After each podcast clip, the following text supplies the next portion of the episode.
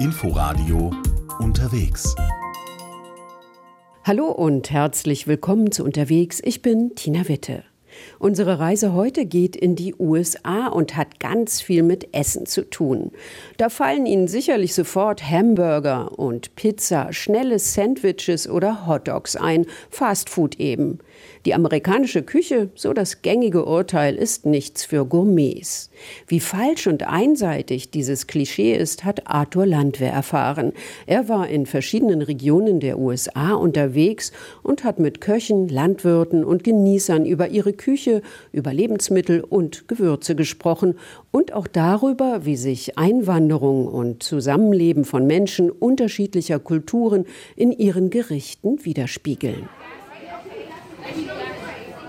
Burgers or pizza. Na, da stimmt ja das Klischee. Amerikaner essen vor allem jede Form von Fastfood. My favorite food would be a medium well done ribeye steak. Klar, Fleisch, Steaks, große Steaks. Uh, no, we've always at Christmas and Thanksgiving have had a, a turkey and like he said, ham. Und natürlich die traditionellen Gerichte zu Weihnachten und Thanksgiving. Truthahn oder gebackener Schinken.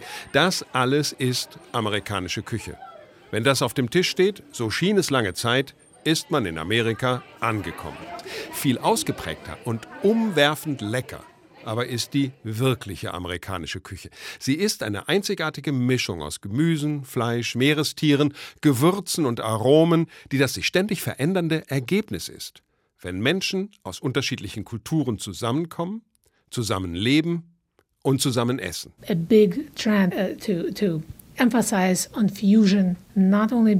die Fusion passiert nicht nur, sagen wir, zwischen Thai und Vietnamesisch, sondern Thai und Französisch, Vietnamesisch und Französisch oder Italienisch und Mexikanisch. Beschreibt Jana Batalova vom Amerikanischen Institut für Einwanderungspolitik das Phänomen. Viele Einwanderungsländer, auch Deutschland, bieten eine schier unübersehbare Vielfalt an internationaler Küche. Türkische, chinesische, italienische, spanische, griechische Restaurants gehören selbstverständlich selbstverständlich zum Alltag. Was aber die USA auszeichnet, ist, dass diese nicht mehr nur nebeneinander existieren, sondern in der Mischung etwas völlig Neues, ganz Eigenständiges entsteht. Amerikanische Küche. Verschiedene Menschen unterschiedlicher Ethnien kamen hierher. Statt ihr Essen authentisch zu halten, haben sie es in eine kreolische, eine Cajun-Version verändert. Erzählt Koch Ricardo Fredericks aus New Orleans, wo wahrscheinlich die erste eigenständige Küche Amerikas entstand. Cajun und Kreolisch sind eine Fusion dessen, was Menschen aus Frankreich, Kanada, Deutschland und Italien, vor allem aber auch aus Afrika und der Karibik mitgebracht haben.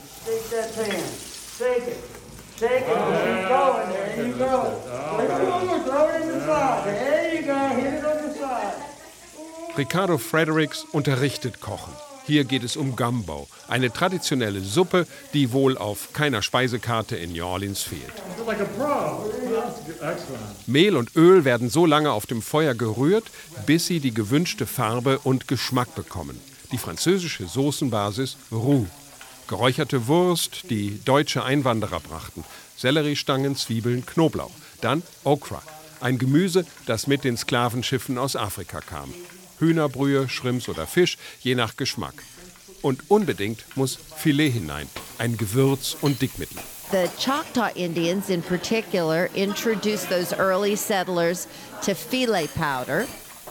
Die Choctaw Indians haben die frühen Siedler mit Filetpuder bekannt gemacht, sagt Kochbuchautorin Poppy Tucker. Das stammt vom Sassafrasbaum, einem Lorbeergewächs in Nordamerika.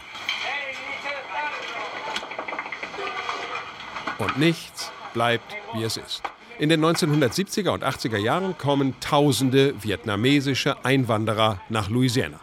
Das Leben dort erinnert an Vietnam, das schwülheiße Klima und das Meer. Unter den Fischern sind ebenso viele Vietnamesen wie unter den Köchen der Region.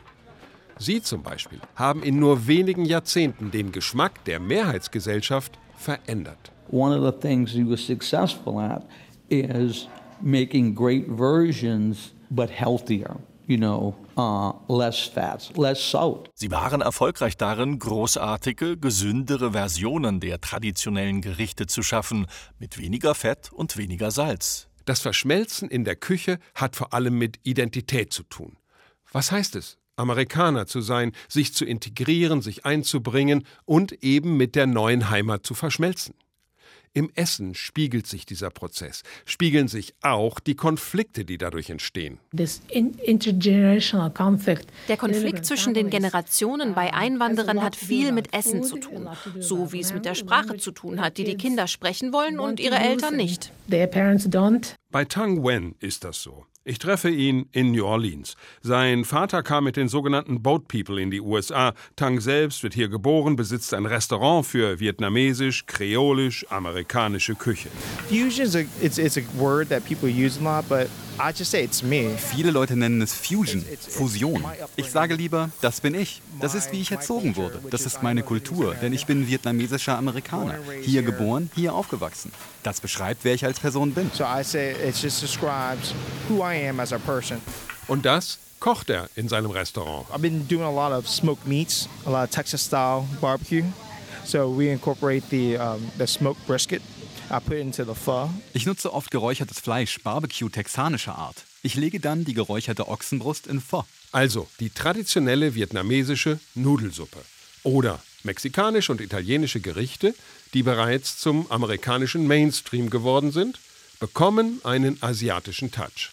Mit solchen Gerichten ist er sehr erfolgreich bei Amerikanern jeglicher Herkunft. Nur mit den Eltern, da ist es schwierig. Sie halten lange fest an ihrer Tradition, ihrer Sprache und an den Gerichten, die sie von zu Hause kennen.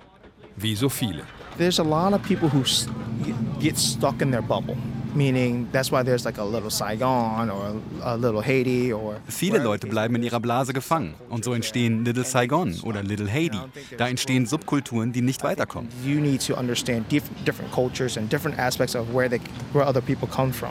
Tang hat darin seine Aufgabe gesehen, die Eltern zu öffnen für ihre neue Heimat. Essen, so sagt er, ist dafür das beste Mittel. Die Lebensmittel der neuen Heimat mit den Aromen der alten verbinden. There was a Hispanic uh, dish called uh, Cocktail de Cameron, which is a shrimp cocktail served with tortilla chips at this restaurant I had. Es gibt in meinem Restaurant einen hispanischen Shrimp-Cocktail, der heißt Cocktail de Camarones und wird mit Tortilla-Chips serviert. Ich habe gedacht, lass mich das für meine Mom anpassen. Sie mag diese Frische von Koriander, Zwiebeln, Tomaten und Avocado. Da habe ich asiatische Gewürze untergemischt, genauso Sesamöl und statt der Tortillas habe ich Wonton-Chips genommen. Und das fand sie sehr lecker. And where I use cilantro and all that, where I incorporate all that, she ate off the chip. She's like, this is delicious. Essen, so sagt Jana Batalova, ist für viele Immigranten der Weg in ihre neue Gesellschaft. Ein Restaurant oder einen Lebensmittelladen zu eröffnen, sei für sie der Weg zu Arbeit und Einkommen. Opening a restaurant or opening a grocery store that uh, is a very, very common experience for, for the first uh, generation immigrants. Da komme man mit schlechten Sprachkenntnissen zurecht und benötige keine spezielle Ausbildung. Mit dem Geschmack der Kunden verändere sich das Angebot, werde amerikanischer und das übertrage sich auf Zuhause.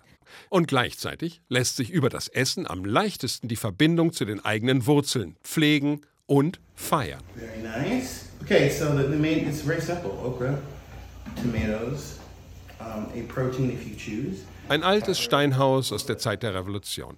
An der Frontseite hängt ein gusseiserner Topf über dem offenen Feuer. Am Holztisch sitzt Michael Twitty und schneidet Zutaten. Zwiebeln, Tomaten, Hühnerfleisch und wieder Okra.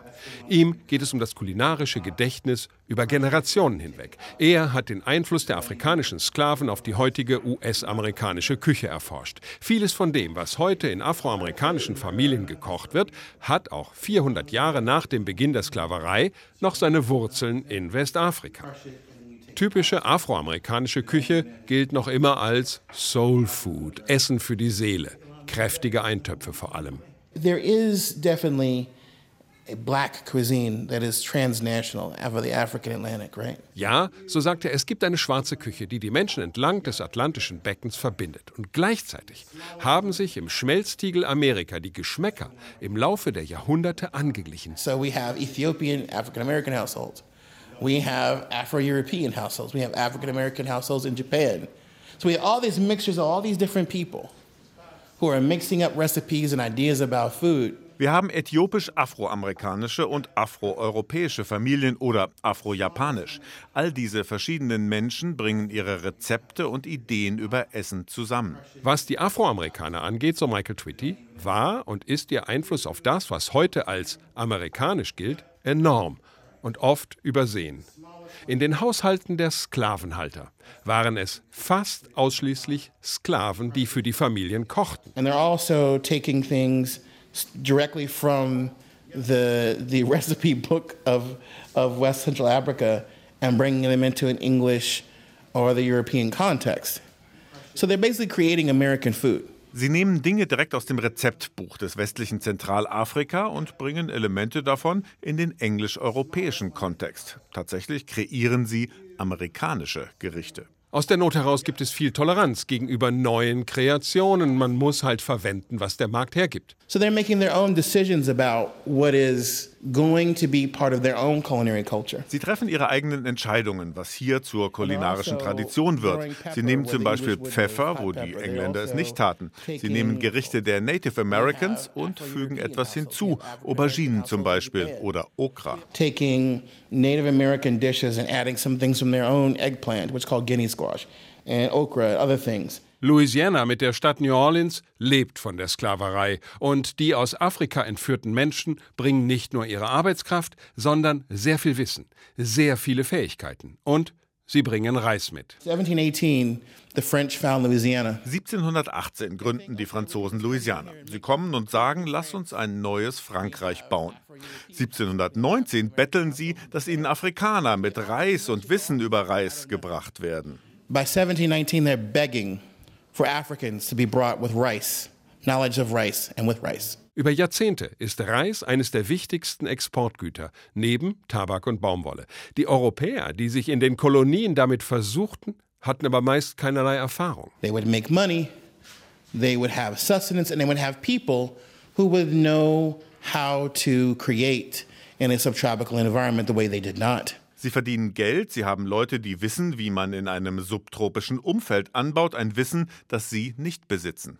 Mit dem Ende des Bürgerkrieges und damit der Sklavenbefreiung kommt ein dramatischer Wandel und eine Diskussion unter Afroamerikanern, die noch über 100 Jahre anhält. Back when, when, when civil rights first happened, um, you had a, we had a question as a people do we want to remain in these kitchens? I mean, there was a stigma to cooking for white people. That was, you know, subservience. Als die Bürgerrechtsbewegung entsteht, hatten wir als Volk eine Frage an uns selbst. Wollen wir in diesen Küchen bleiben? Denn es war ja ein Stigma, wenn man für Weiße gekocht hat, das wäre ja unterwürfig. Und genau das passiert. Als Gegenreaktion vermeiden Afroamerikaner die Kochschulen und landen als Aushilfen in Restaurants. Bis heute ist es für Eltern der schwarzen Mittel- und Oberschicht eine Katastrophe, wenn ihre Kinder eine Kochausbildung machen wollen. It's, a, it's interesting kind of juxtaposition. On the one level, it's like we leave the kitchen because it's no longer a prestigious job for us. On the other hand, it becomes a prestigious job for white chefs. Da entsteht ein interessanter Gegensatz. Wir verlassen die Küche, weil das nicht als respektierter Beruf gilt. Auf der anderen Seite wird das zum prestigeträchtigen Beruf für weiße Chefköche. Und auch die plötzlich populären Fernsehköche mit ihrem enormen Einfluss auf die amerikanischen Essgewohnheiten sind alle weiß. Erst seit einigen Jahren führen Afroamerikaner durch Kochshows mit großem Erfolg übrigens. This is Shirley Strawberry. We in the building. Hey, we're hanging out in my studio here in Atlanta, Georgia, and I'm. Here's the beauty of it. They're showing that yes, Das ist das Schöne. Sie zeigen als Profis alles von Sushi, französischer Küche bis dahin, dass sie afrikanische Küche neu interpretieren. To reimagining African cuisine. Zurück nach Louisiana. Hier im Süden der USA entsteht auch die Tradition des Barbecue. Auch da sind es die Afroamerikaner, die alte Techniken aus Afrika und die der Indianer weiterentwickeln. Es sind nicht die Edelstücke der Tiere, die sie durch Rauch und langes, langsames Garen zu wunderbaren Fleischerlebnissen veredeln, nicht die Filets und Rückenstücke. Es sind die zähen und weniger begehrten Teile der Tiere, die Barbecue entstehen lassen. And then, yeah, Africans brought it into the American Southeast and then it moved, you know, kind of westward from there. Afrikaner brachten es in den amerikanischen Südosten und von dort breitete es sich nach Westen aus. Kochbuchautorin Cheryl Alter Jameson. Auf jeder Station verändert sich Barbecue. Mit scharfen Soßen in Louisiana, nur mit trockenen Gewürzen in Texas. Süße Soßen in Kansas. Über richtiges amerikanisches Barbecue kann man streiten und tut es. Joe Podrell aus Albuquerque, New Mexico, weiß, worüber er spricht. Sein Urgroßvater Isaac Britt stammte aus Louisiana und hat dort schon im 19. Jahrhundert begonnen, Fleisch ganz langsam zu garen. My great grandfather, very slow. He talked slow. He did everything slow. Mein Urgroßvater. Er war sehr langsam. Er redete langsam. Er tat alles langsam. Und er lernt von denen, die schon vor ihm da waren. You have the Native American, where they cook it under the ground. Da sind die amerikanischen Ureinwohner. Die garen Schweinefleisch unter der Erde. Sie füllen Kohle obendrauf, ganz lange und langsam. Daraus werden Steinöfen, die Rauch und Hitze über Stunden konstant halten. Daran hält auch sein Urenkel fest, auch wenn andere meist mit großen Metallöfen räuchern und garen. We're still using barbecue pits that are made out of brick. Today they have barbecue pits made out of metal. Und weiter? Nur mit Hickory-Holz. Aber nicht mehr Louisiana-Stil. Oder doch? Ein bisschen. Denn der Vater Pete geht in den 1940er Jahren nach Texas, verändert die Rezepte und verändert die Kunden. At a time where everything was racially divided. They lived in a tent. Zu der Zeit, als alles nach Rassen getrennt war, hatten sie keine weißen Kunden. Alles war schwarz oder weiß. Aber dann gab es ein paar weiße Leute, die fühlten sich wohl und kamen. But then there was a few white people who were comfortable enough and they would come. Sein Vater habe oft davon erzählt, sagt Joe Podrell. So seien Menschen. Am Ende wollten sie zusammenkommen und eins werden, auch wenn Gesetze es ihnen verbieten. Und dann zieht die Familie nach New Mexico, eröffnet da ein Barbecue-Restaurant. Im Gepäck die Rezepte Louisianas mit den scharfen Soßen, die aus Texas mit den in Rindfleisch eingeriebenen Gewürzen. So we moved to New Mexico. We brought that understanding of barbecue here and people were saying, beef. We eat pork in New Mexico. Wir zogen also nach New Mexico und brachten unser Verständnis von Barbecue mit. Und die Leute sagten, Rindfleisch? Wir essen Schweinefleisch hier.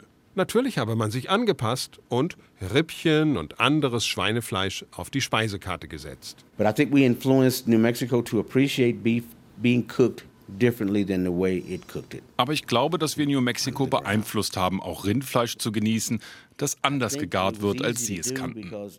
Aber der Vorgang ist so ähnlich der jahrhundertealten Fleischtradition dieser Region. Gare langsam und lange. Nutze natürliches Feuer. Cook it over. Der Umgang mit Fleisch ist ein Teil dessen, was New Mexicos Küche geprägt hat so wie die Zutaten, die die Aromen geben und die Beilagen, die aus Rezepten Gerichte machen. It truly is a blend of the indigenous native foods uh, that have been grown here for eons. Basis der Mischung sind die Lebensmittel der Indigenen Mais, Bohnen, Kürbis. Those are still part and parcel the basis of the food that's here. And then the Spanish did bring in things like, you know, the sheep and Die Spanier brachten die Schafe und andere Tiere ins Land, auch andere Zutaten, die auch bei den Ureinwohnern populär wurden. Ein anderes Beispiel. Auf den Handelswegen aus Südamerika kommt eine Frucht, die alles in New Mexico bestimmt, die in so gut wie keinem Rezept fehlt, die einem rot oder grün an jeder Ecke begegnet. Chili that green chili or in its red form when it's ripened have become very much the basis of again this traditional cuisine of this area and blended with those indigenous ingredients. Dieser grüne Chili oder reif und getrocknet rot ist die Basis für die traditionelle Küche dieser Region geworden, hat sich vermengt mit den einheimischen Zutaten. Im Spätsommer, wenn die grünen Chilischoten geerntet werden, findet man überall Verkaufsstände. Hier werden die Schoten in Trommeln geröstet und geschält. Menschen stehen Schlange, bei ihren Lieblings-Chili-Farmern. Chili macht wirklich süchtig. Wenn jemand nach New Mexico zieht und Chili kennenlernt, dann ist das dieser Geschmack, dieses Gewürz, das süchtig macht. Lucinda Luan betreibt eine Chili-Farm in Las Cruces im Süden New Mexikos. Die Schoten lieben es heiß und trocken, das perfekte Klima also. Und wen man auch fragt, jeder behauptet, sofort schmecken zu können, wo sie gewachsen sind. So there was a lot of volcanic activity. I really think it's in our soil. Hier gab es viel Vulkanismus. Ich glaube wirklich, dass es am Boden liegt, dass wir hier so delikaten Chili anbauen. Mit viel mehr Geschmack. Fragt man Menschen in New Mexico, was New Mexico ausmacht? Dann steht Chili ganz oben auf der Liste. Ohne Frage, Chili ist Teil der Identität New Mexikos. Die Küche New Mexikos ist nicht mexikanisch, nicht europäisch nicht indigen. Sie ist New Mexico, einzigartig und anders als alle ihre kulturellen Zutaten.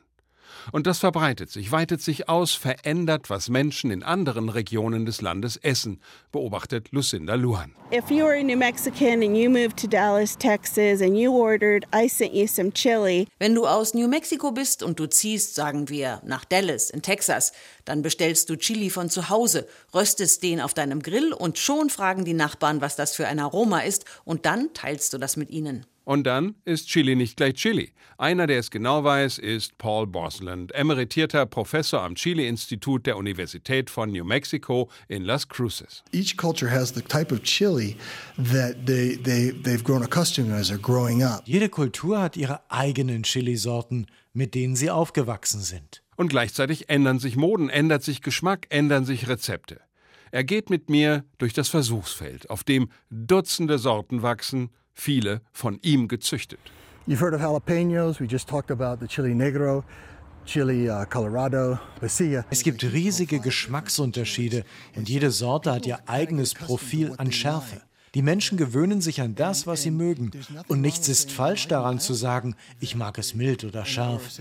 Das ist einfach eine persönliche Vorliebe, wie beim Salz. Nur was, wenn man nicht bekommt, was man mag? Paul Bosland nennt ein Beispiel für eine Chilisorte, die von Amerikanern mit Wurzeln im Nahen Osten bevorzugt wird. Uh, recently in the news, there was a famous one called Aleppo out of Syria. Es gibt eine sehr populäre Sorte, die heißt Aleppo und stammt aus Syrien. Der Bürgerkrieg hat die gesamte Produktion lahmgelegt. Die Köche aber hatten ihre Rezepte genau auf diesen Geschmack mit einer rauchigen Note ausgerichtet und dafür mussten sie einen Ersatz finden. Bei Paul Bosland werden Sie fündig. Er züchtet auch auf Bestellung. The consumer is always right, we say, and if you want to sell chilies, you need to grow what a consumer wants. Der Konsument hat immer recht und man muss dann anbauen, was die Konsumenten wollen. Chili im amerikanischen Südwesten wird denn auch gehegt und gepflegt, wie anderswo Wein. Über Jahrgänge, Herkunft und Bodenbeschaffenheit diskutiert man wie anderswo über Vorzüge des einen oder anderen Pinot Noirs. Den Schärfegrad von Chili kann man genau messen, so wie Öxle beim Wein. Der Stoff Capsaicin, der sich in Adern an der Innenseite der Frucht befindet, verursacht das Gefühl von Schärfe im Mund oder sogar an den Händen, wenn man sie anfasst. Die Einheit heißt Scoville und liegt zwischen 15 für eine Paprika und mehreren Millionen für die schärfsten Chili. Und es gibt einen Grund, so Paul Bosland, warum Chili tatsächlich manche süchtig macht. Die Schärfe verschwindet, aber nicht der Stoff, der sie verursacht hat. Was passiert ist, dass der Körper Endorphine ausschüttet, um den Schmerz zu blockieren. Endorphine sorgen bei uns für ein Wohlgefühl. Wir essen etwas, bei dem wir uns wohlfühlen. Und davon wollen wir mehr. So it's kind of like a feel-good food. Pepper nennen Wissenschaftler diesen euphorischen Zustand nach dem Genuss von Chili.